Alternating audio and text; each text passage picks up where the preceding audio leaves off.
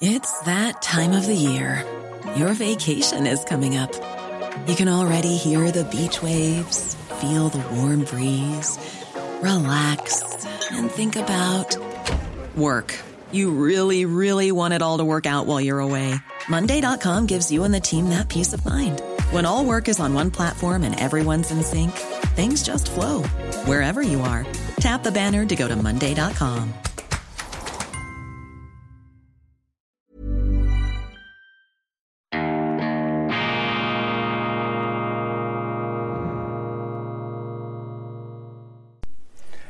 Grüezi miteinander, ganz herzlich willkommen meine sehr verehrten Damen und Herren bei Weltwoche Daily, die andere Sicht, unabhängig, kritisch, gut gelaunt, existenzielle Zuversicht, begründeter Optimismus. Es gibt immer einen Silberstreifen am Horizont, auch und gerade in der größten Finsternis. Wenn Sie den Lichtblick nicht sehen, dann liegt das nicht daran, dass es den Lichtblick nicht gibt, sondern daran, dass sie den Lichtblick nicht wahrzunehmen bereit sind. Dass sie sich haben vereinnahmen lassen von diesem Deprotainment, von diesem Depressiv-Entertainment, von diesem Weltuntergangsfimmel, der von weiten Teilen unserer medialen Öffentlichkeit seit vielen, vielen Jahren Besitz ergreift. Übrigens auch deshalb, weil der Weltuntergang ein hervorragendes Geschäftsmodell ist. Nicht erst seit heute, nicht erst seit gestern, gehen Sie mal in die Geschichte. Die Apokalyptiker, das waren ganz schlaue Businessleute. Denn wenn sie vor dem Weltuntergang warnen und sich zugleich auch anpreisen als Verhinderer desselben, dann haben sie eine Gold, eine Geldquelle freigelegt. Der Weltuntergang ist ein großes Geschäft. Der Teufel übrigens auch. Wenn Sie den Teufel an die Wand malen, können Sie Ablasszahlungen einheimsen. Also da muss man sich auch theologisch etwas mit diesen Feindbildern und ihrer ähm, betriebswirtschaftlichen Verwertbarkeit auseinandersetzen. Darum zögern wir ja bei Weltwoche Daily immer etwas in diese manichäischen, religiös aufgeladenen Sphären des Denkens, des falschen Denkens einzusteigen. Ich begrüße Sie sehr herzlich zur internationalen Ausgabe am Mittwoch, dem 19. Oktober. Bevor wir einsteigen, das Wichtigste. Abonnieren Sie diesen YouTube-Kanal, geben Sie uns Schub, verbreiten Sie die Inhalte noch mehr, geben Sie uns auch den Daumen hoch, selbst wenn Ihnen die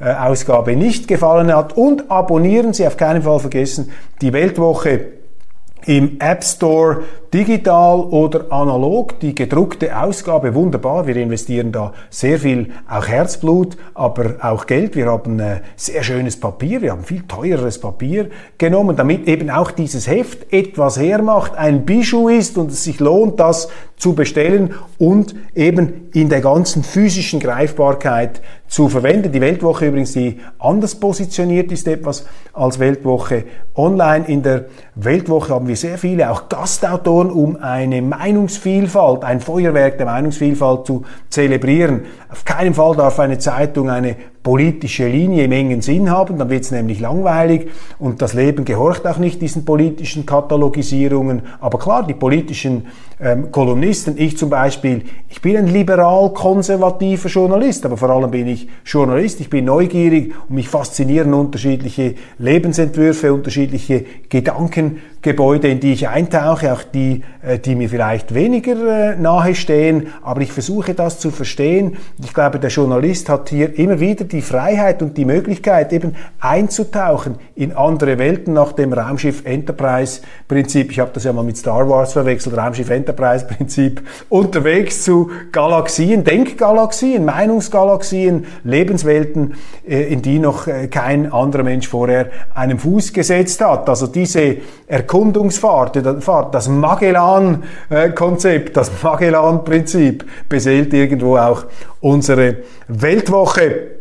Und äh, es würde uns natürlich freuen, wenn Sie da zum äh, festen Bestand unserer Abonnenten dazugehören. Urteilen Sie selbst, ähm, schauen Sie rein und wenn Sie das anspricht, äh, packen Sie zu. Wir haben viele attraktive Angebote. Bevor ich auf die aktuellen Aktualitäten äh, komme, möchte ich ein Jubiläum ansprechen. Am 15. Oktober 2017 ist die MeToo-Bewegung ins Leben gerufen worden, ist also ziemlich genau fünf Jahre alt und ich möchte diese MeToo-Bewegung würdigen und äh, einen Gegenakzent setzen, ähm, vor allem jetzt aus vielleicht konservativer, liberal-konservativ-bürgerlicher Sicht, denn die Bürgerlichen kritisieren ja diese MeToo-Bewegung, sagen, ja, das sind einfach die verrückten Feministen, total überschießend, Verluderung des Rechtsstaats, Gerichtshöfe der Moral, Frauen, die da über Jahrzehnte hinweg äh, jede Verjährungsfrist missachtend Männer ähm, auf Vorrat beschuldigen und äh, das ist einfach eine ideologische Raserei, Jakobinismus etc etc. ein Irrweg. Das ist so eine Beurteilung, die man hört, die kritische Sicht auf diese MeToo-Bewegung, die ist nicht völlig falsch. Es gibt das Überschießende, es gibt dieses Extreme an der MeToo-Bewegung, aber diese MeToo-Bewegung, wie alle Bewegungen, übrigens auch die Klimabewegung, gäbe es nicht, wenn sie eben nicht die Antwort wäre auf real existierende Missstände und in diesem konkreten Fall die Geschichte, die dunkle Geschichte, die nie richtig aufgearbeitete und von den Männern auch nicht bewusst zur Kenntnis genommene Geschichte der sexuellen Ausbeutung der Frauen. Nun sage ich nicht, dass die Frauen nur sexuell ausgebeutet worden sind in den letzten 35.000 Jahren. Wäre das so gewesen, dann hätten die Frauen die Männer schon längst äh, abgeschafft, beziehungsweise hätte es diese MeToo-Bewegung schon viel früher ähm, gegeben.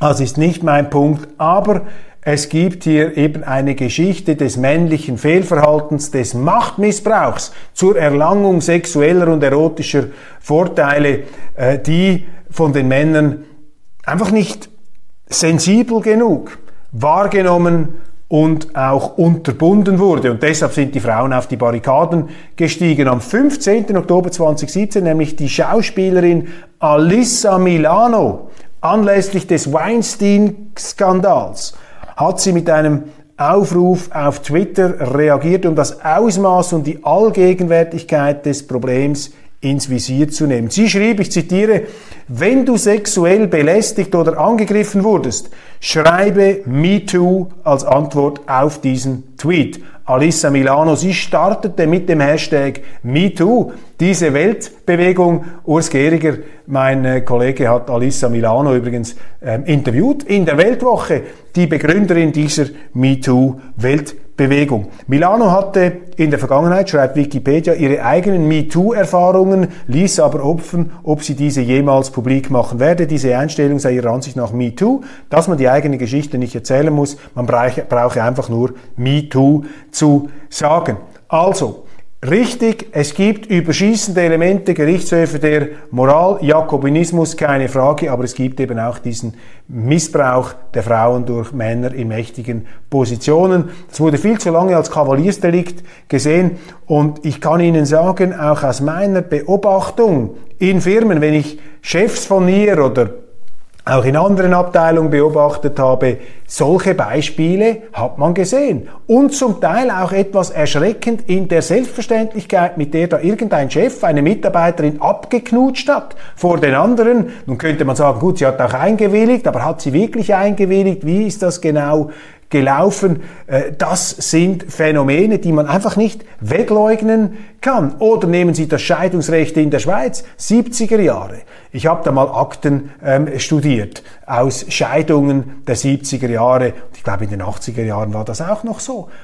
Ich meine, unglaublich, wie Frauen damals behandelt werden konnten von ihren Männern, mit was für Tricks Frauen bei Scheidungen um Vorteile, um Geld, um was auch immer gebracht wurden, die Männer, die ihre Verantwortung nicht wahrgenommen haben. Ja, das Pendel hat da auch zurückgeschlagen ähm, und äh, heute sind zum Teil Männer ganz massiv hier am Pranger und werden richtiggehend ausgequetscht, ausgepresst in diesen Scheidungsverfahren. Aber wir müssen hier etwas den größeren historischen Kontext ähm, hineinblenden, einzoomen, um uns einfach bewusst zu machen, dass diese MeToo-Bewegung ein Aufschrei ist, in dem aufgestaute Unzufriedenheit, ein Unmut vulkanmäßig zum, vulkanisch zum Ausbruch gekommen ist.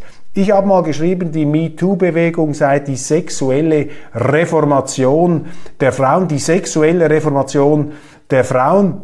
Ähnlich wie die Reformatoren, die sich gegen den Machtmissbrauch des Vatikans gestellt haben, haben äh, die Frauen, haben Alissa Milan und andere den Vatikan der Männer, den Machtmissbrauch, den systemischen Machtmissbrauch der Männer mit dieser MeToo-Bewegung ähm, angeprangert ähm, ans Tageslicht gezerrt, manchmal übergrell, manchmal überschrill. Und mein Rat oder meine Bitte an die Frauen besteht darin, äh, dass, ich, äh, dass ich sie dazu ermuntere, dieses Instrument maßvoll einzusetzen. Denn wenn es übertrieben eingesetzt wird, mit Falschanschuldigungen eingesetzt wird, dann zerstört die MeToo-Bewegung das moralische Kapital, das sie aufgebaut hat. Umgekehrt ist den Männern zu sagen, dass man diese Signale sehr, sehr ernst nehmen muss. Es sind ja mehr als Signale, es sind es sind, es sind, es sind Signale, es ist ein Wink mit dem Matterhorn, mit dem Eiffelturm, mit dem Himalaya-Massiv, unübersehbar, äh, unüberhörbar als Signal.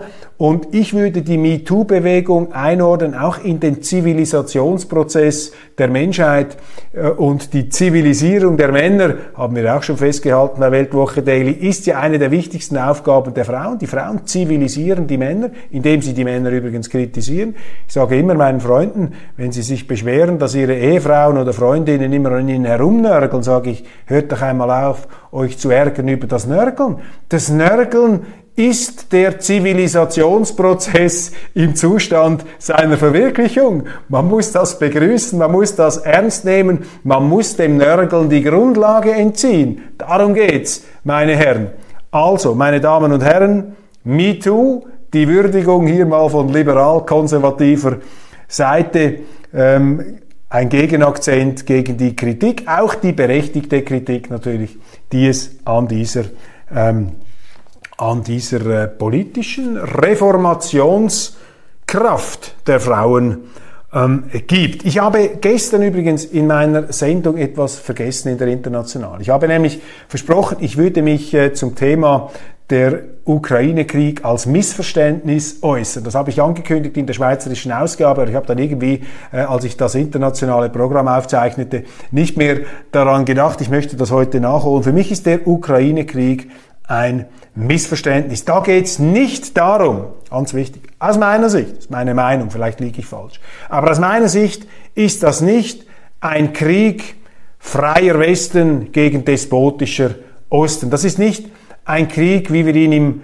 20. Jahrhundert hatten zwischen dem kapitalistischen, marktwirtschaftlichen freien Westen und dem kommunistischen Osten, China und Russland. Das ist nicht mehr diese Systemkonkurrenz, ähm, die sich äh, mit höchster Intensität zu einer Weltauseinandersetzung hochsteigerte und in die sehr, sehr viele gesellschaftliche, militärische und wirtschaftliche Energien hineingesaugt wurden. Also diese ideologisch unterfütterte Weltkonfrontation sehe ich heute nicht. Im Gegenteil, ich habe den Eindruck, dass äh, ein Problem eben darin besteht, dass das 21. Jahrhundert von den Journalisten und sehr vielen Strategen und Politikern jetzt durch die Brille, krampfhaft, geradezu krampfhaft durch die Brille des 20. Jahrhunderts beurteilt und damit fehlbeurteilt wird.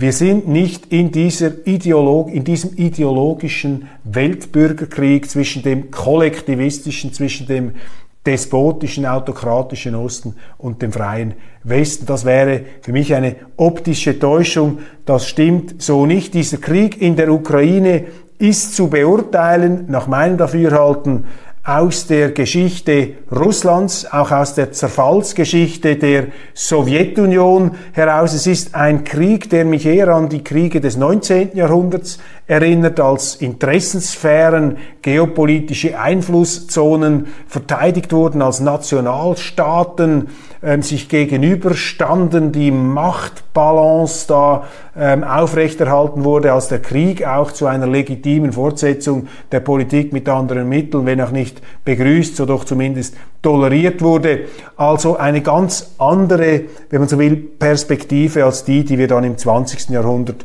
erleben konnten. Für mich das 21. Jahrhundert, das, was Russland macht, was sich da an den äh, Außengrenzen des russischen Imperiums Russlands vollzieht, das ist eher in den Kategorien, in den Begriffen des 19. Jahrhunderts zu sehen. Das ist aber nicht das Hauptmissverständnis. Das Hauptmissverständnis, ähm, das ich hier zu erkennen glaube, ist der Glaube, jetzt vor allem auf der westlichen Seite, um es auf einen Satz herunterzubrechen, ach, wie gut es uns doch ginge, wenn es den anderen nicht gäbe. Wiederhole das noch einmal. Ach, wie gut es uns doch ginge, wie wunderschön wäre die Welt, wie sorgenfrei wäre die Welt, wenn es den anderen nicht gäbe. Den anderen gemeint, den in Russland vielleicht über sein eigenes Verfallsdatum hinaus ins Amt, am Amt sich festkrallende Wladimir Putin, ein Putin allerdings, der unzweifelhaft, da können Sie also mit Osteuropa-Historikern namhaftester Provenienz sprechen, einen Putin, der natürlich ein demokratisches Mandat seiner Bevölkerung hat, einer Mehrheit. Die Mehrheit der Russen steht hinter Putin. Im Moment scheinen seine Werte zu sinken. Interessant, bemerkenswert. Also die Kritik, die Unzufriedenheit, vielleicht auch die Angst der Russen an der Kriegsführung Putins, an den Kriegszielen, an der Art und Weise, wie hier Russland auch vorgeführt wird, das wächst. Aber Putin, unabhängig davon, ist zumindest jetzt noch Ausdruck einer Herrschaft, die von einer Mehrheit der Russen gewünscht, toleriert, akzeptiert wird, eine gewisse Zustimmung ist da vorhanden, die man nicht einfach wegwischen kann. Und der Irrtum des Westens, das Missverständnis besteht eben darin, dass man glaubt, wenn dieser Putin weg wäre, wenn es den nicht gäbe, dann wäre alles gelöst. Das ist eine gefährliche Sicht. Denn sie geht davon aus, dass wenn Putin nicht da wäre, dass dann ein dem Westen freundlicher gesinnter Mann oder eine Frau im Kreml die Geschäfte, das Zepter führen würde. Aber das ist nicht gesagt. Es ist sehr gut möglich, dass ganz ein anderes Szenario dann entstehen könnte.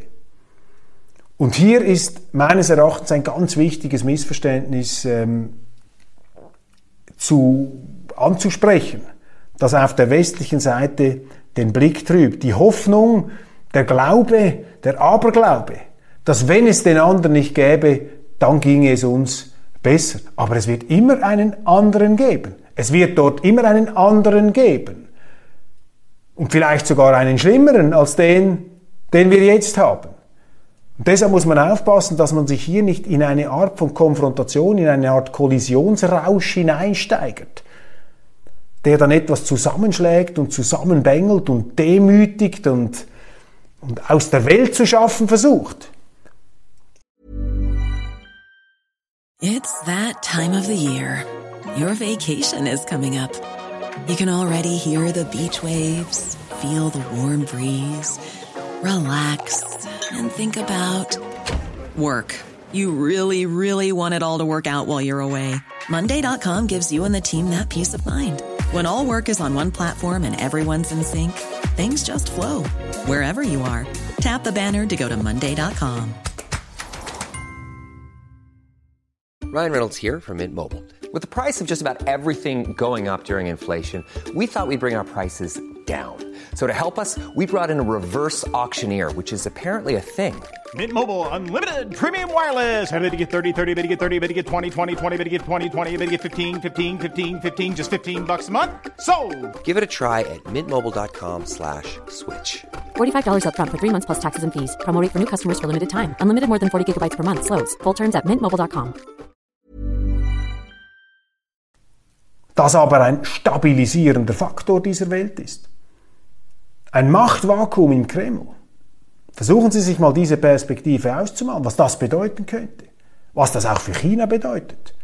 Wenn hier eine Person fehlt, die dieses Riesenland zusammenhalten kann. Im Westen wird ja bereits mit dem Gedanken jongliert, man könne Russland aufspalten, aufteilen wie Deutschland nach dem Zweiten Weltkrieg und dann so kleine Einzelstaaten, die dann demokratisch regiert werden könnten. So eine Art Balkan, im ostmitteleuropäisch bis, bis hinein in den asiatischen und zentralasiatischen Raum, so eine Art Riesenbalkan. Macht man sich bewusst, was da für Probleme, auch für eine Instabilität entstehen könnte. Da gibt es immer noch diese Atombombenreservoire.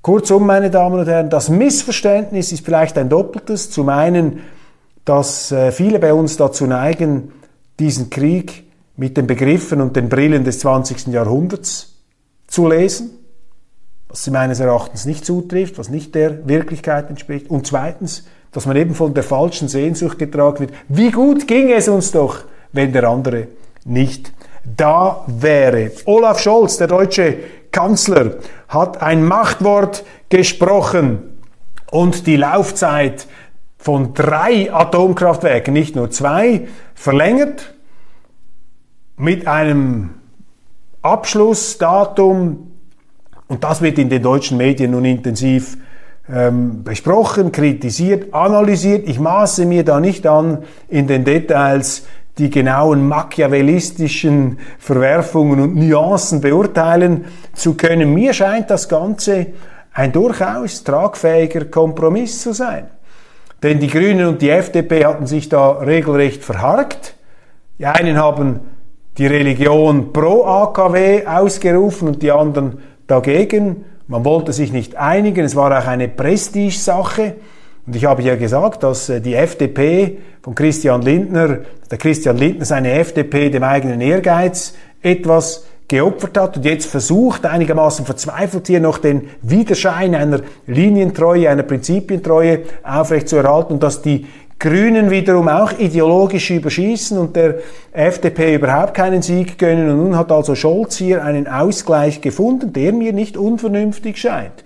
Das kann man natürlich kritisieren. Die Laufzeit dieser Atomkraftwerke ist viel zu kurz. Das müsste länger laufen. Aber wissen Sie, in der heutigen Zeit kann sich viel ändern. Und ist noch nicht gesagt, dass diese KKWs dann auch wirklich abgestellt werden. Also diese Laufzeitverlängerung, auch dieser Kompromiss ist doch eine wunderbare Gelegenheit, um den alten Satz in Erinnerung zu rufen. Und sie bewegt sich doch, die Ampelkoalition bewegt sich doch. Und der vielgescholtene Herr Scholz zeigt sich einmal mehr als ähm, vielleicht nicht Großmeister, wir wollen ihn nicht überschätzen, aber als Pragmatiker, äh, die es ja offensichtlich in der Sozialdemokratie auch noch ähm, gibt, hat hier zumindest eine Lösung gefunden, Schlechtere wären auch vorstellbar gewesen. Bleibe dabei, Olaf Scholz, für mich nach wie vor ein Hoffnungsträger in der deutschen Politik, allerdings in einer Regierung, das muss ich sagen, in der relativ wenig Hoffnungsträger zu erkennen sind. Aber auch hier gilt der Satz, den ich vorhin angewendet habe, auf Putin. Immer dieses falsche Denken. Ach, wie gut ging es uns doch, wenn die anderen regieren würden, wenn die anderen da wären. Sind Sie so sicher, dass das alles besser wäre? Wir werden sehen. Wie soll die NATO auf einen russischen Atomschlag reagieren? Diese Frage geistert durch die schweizerischen Medien und zeigt die gespenstische Alltäglichkeit, mit der jetzt schon ein Atomkrieg für führbar gehalten wird. Da sträuben sich bei mir die Nackenhaare. Was mich bestürzt, meine Damen und Herren, was mich wirklich bestürzt, ist die Sicherheitssituation in den Niederlanden. Wir haben vor einigen Wochen darüber gesprochen. Das hat mich äh, nicht fassungslos gemacht. Wir sind nie fassungslos hier, aber es hat mich doch stark verwundert, dass der niederländische Premierminister Mark Rutte von einem Narkokartell mit Auftragskillern zum Abschuss freigegeben für vogelfrei erklärt worden ist. In Holland. Und es mussten spezielle Bodyguards eingesetzt werden, um ihn gegen Sniper zu verteidigen. In Holland. Und jetzt lesen wir, die niederländische Kronprinzessin Amalia werde auch von der Drogenmafia bedroht. Und zwar ist das die Mokro-Mafia, So werde in den Niederlanden das Netzwerk der marokkanischstämmigen Banden bezeichnet, die vor allem im Kokain handeln. Ihr einflussreichster Kopf, der 44-jährige Ridouan Taghi, muss sich seit März vergangenen Jahres vor einem Gericht in Amsterdam verantworten, wo ihm unter anderem sechs Auftragsmorde und mehrere Mordversuche zur Last gelegt werden. Verdächtigt wird Taghi auch hinter dem Anschlag auf den bekannten Kriminalreporter Peter R. de Vries zu stecken. Also die marokkanische Mokro, die Narkomafia scheint da ihre Tentakel auf dieses äh, friedliche Holland, auf die Niederlande zu legen und das Land zu umschlingen und dort eine Art äh, Mafiastaat hochzuziehen, einen Staat im Staat. Und das sind schon sehr beunruhigende Entwicklungen, meine Damen und Herren. Das ist natürlich eine Folge der ganzen Zuwanderungspolitik und auch dieser Polderpolitik, könnte man sagen, in Holland, dieser Politik der offenen Grenzen. Es hat ja immer auch Leute gegeben in Holland, die gewarnt haben und als Protest, als, als, als, als Gegenbewegung ist ja da auch, äh, sind ja auch politische ähm, Kräfte ähm, stärker geworden. Ähm, ganz ursprünglich dieser Pim Fortuyn äh, als Rechtspopulist da kritisiert, sehr stark warnen vor dem Islamismus, vor der Ausbreitung eben einer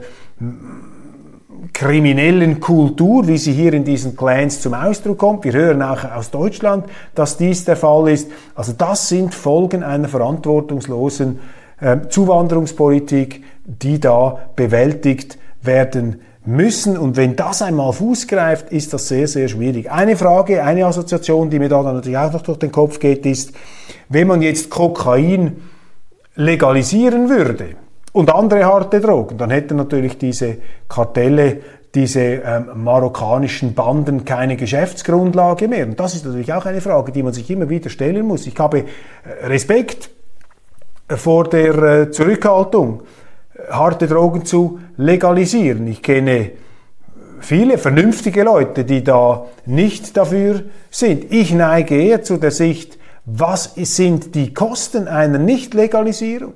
Was handeln wir uns da ein? Schauen Sie mal in die Vereinigten Staaten, was die an Aufwand betreiben müssen, um dieses Milliardengeschäft der Kokain- und Drogendealer zu bekämpfen. Mexiko ist ein Staat, in dem die Drogendealer vermutlich den Ton angeben, unglaublich reich sind. Wir haben von Kolumbien gehört, vom Medellin-Kartell. Medellin, die Stadt, die sich offensichtlich etwas erholt hat von diesen ähm, kriminalkartellistischen Vereinnahmungen. Ähm, das sind zumindest Schlagzeilen, die wir zur Kenntnis nehmen durften. Also die Frage, ob die Drogenkriminalität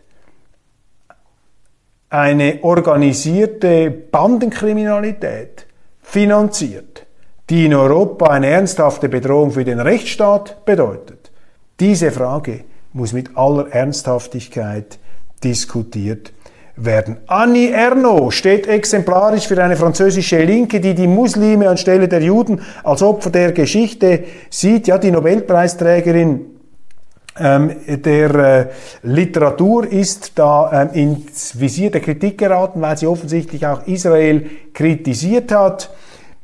Ja, ich meine, man darf ja auch sagen, dass die muslimische Seite, dass die Palästinenser, dass für die das auch nicht wirklich sehr, sehr positiv gelaufen ist. Und mein Verdacht ist einfach, dass wenn ein Intellektueller sich, ähm, ist nicht mit der Absicht, Israel von der Landkarte zu wischen. Das ist ja für mich die Definition des Antisemitismus, wenn man dem Staat Israel ein Existenzrecht absprechen möchte oder wenn man ähm, den Juden kollektive Eigenschaften beilegt, die dann ein bestimmtes äh, Gegenverhalten rechtfertigen sollen oder gar eine rechtliche Diskriminierung, wie wir das immer wieder erlebt haben. Der übrigens, der deutsche Soziologe Wolfgang Sowski, hat einmal sehr interessant äh, die Differenzierung gemacht. Er hat gesagt, was ist der Unterschied zwischen dem französischen Antisemitismus des 19. Jahrhunderts und des Antisemitismus der Nationalsozialisten im 20. Jahrhundert. Ähm, äh, es gab auch in Frankreich Affäre Dreyfus und so weiter, massiven, finstersten Judenhass. In vielen Ländern Europas hat es das gegeben.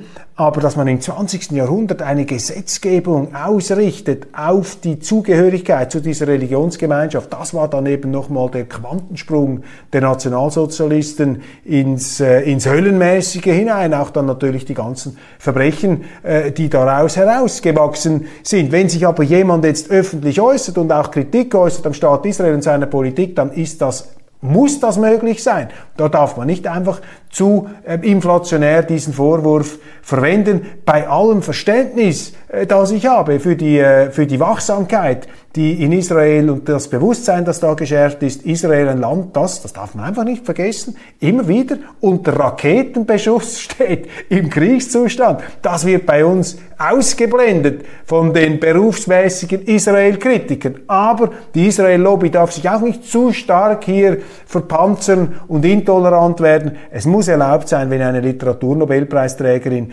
Literaten haben ja die Aufgabe, irgendwo auch unterschiedliche Sensibilitäten zu spüren und die zum Ausdruck zu bringen, wie so eine Art Stimmgabel einer Mentalität, ein Wiederklang, ein Echo vielleicht auch von Befindlichkeiten, die ja relevant sind für einen Teil der Bevölkerung, dass man so etwas zum Ausdruck bringt, da darf man nicht zu, zu stark ähm, dagegen polemisieren. Übrigens ist der Deutsche Buchpreis an einen Schweizer oder an eine Schweizerin ähm, vergeben worden. Ähm, de l'Horizon ist da der Nachname. Kim de l'Horizon heißt der, die Gewinnerin. Ist interessant, eine Person, ein Berner, eine Bernerin, die sagt eben, ich habe kein klares Geschlecht.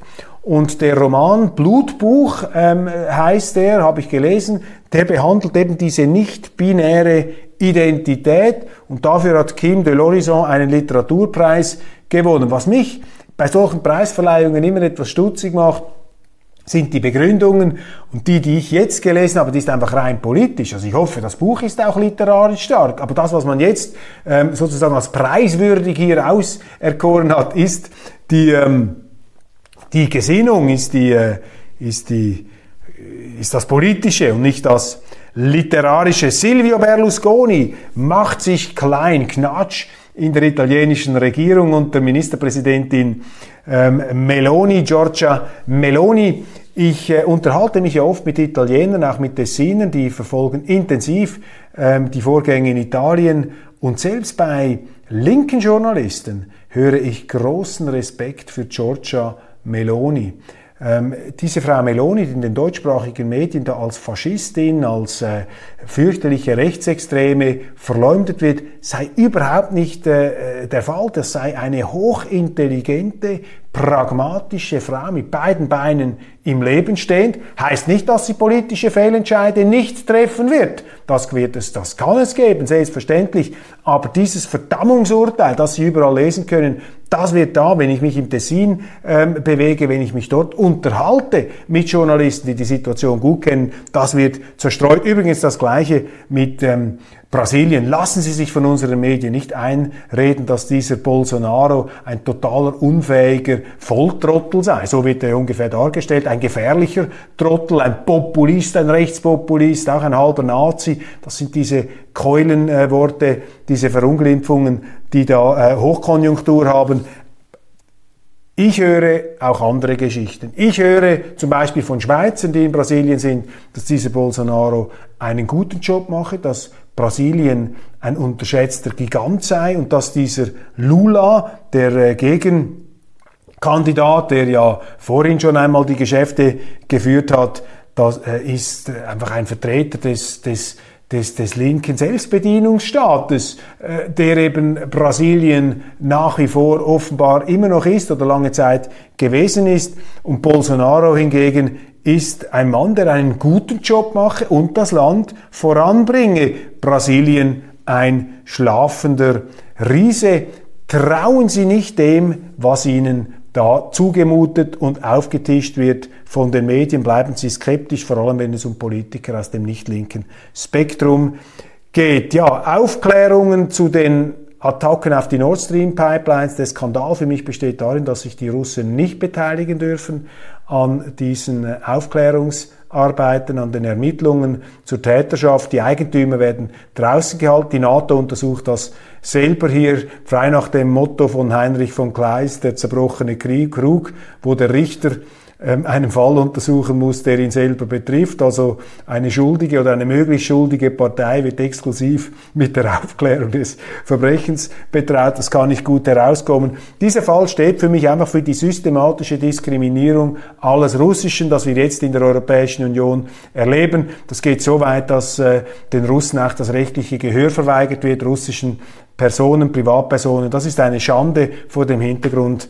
der ähm, europäischen Geschichte. Und durch nichts zu entschuldigen, auch nicht durch angebliche oder tatsächliche Gräueltaten der Russen in der Ukraine, denn es ist äh, schlicht unstatthaft und intellektuell nicht redlich, wenn man die eigenen Sauereien mit den angeblich noch größeren Sauereien der anderen zu rechtfertigen versucht. Mehrheit der Deutschen fürchtet russischen Atomschlag. Eine Mehrheit der Deutschen, das zeigen Umfragen, äh, die sind nicht dafür, dass dieser Krieg eskaliert wird. Die möchten eben auch wie Weltwoche Daily friedliche Koexistenz und nicht eine ähm, Welt der Kollisionen und der Konfrontation. meine Damen und Herren, das war's auch schon wieder von Weltwoche Daily, die andere Sicht. Wir haben einen ganz großen Bogen gespannt von der MeToo-Bewegung zu den Nord Stream Pipelines unter besonderer Berücksichtigung auch des deutschen Buchpreises an einen Schweizer, der weder Mann ist oder Frau und vielleicht vor allem auch dafür ausgezeichnet wurde und weniger für sein Buch. Das zumindest mein Verdacht. Ich freue mich, wenn Sie morgen wieder dabei sind. Abonnieren Sie die Weltwoche, abonnieren Sie diesen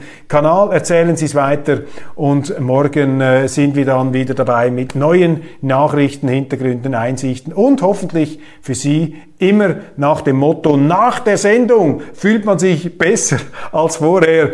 Und wenn gar nichts mehr da ist, an dem man sich festhalten kann, wenn Sie den Silberstreifen wirklich nicht mehr sehen, dann sind wir der Silberstreifen. Dann ist diese Sendung der letzte und einzige Silberstreifen am Horizont. Aber so weit, das äh, kann ich Ihnen sagen, sind wir noch nicht. Machen Sie es gut.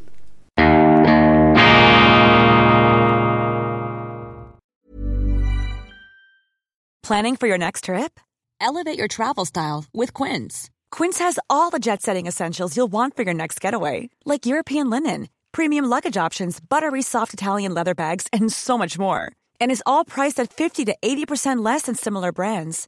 Plus, Quince only works with factories that use safe and ethical manufacturing practices. Pack your bags with high-quality essentials you'll be wearing for vacations to come with Quince. Go to quince.com/pack for free shipping and 365-day returns.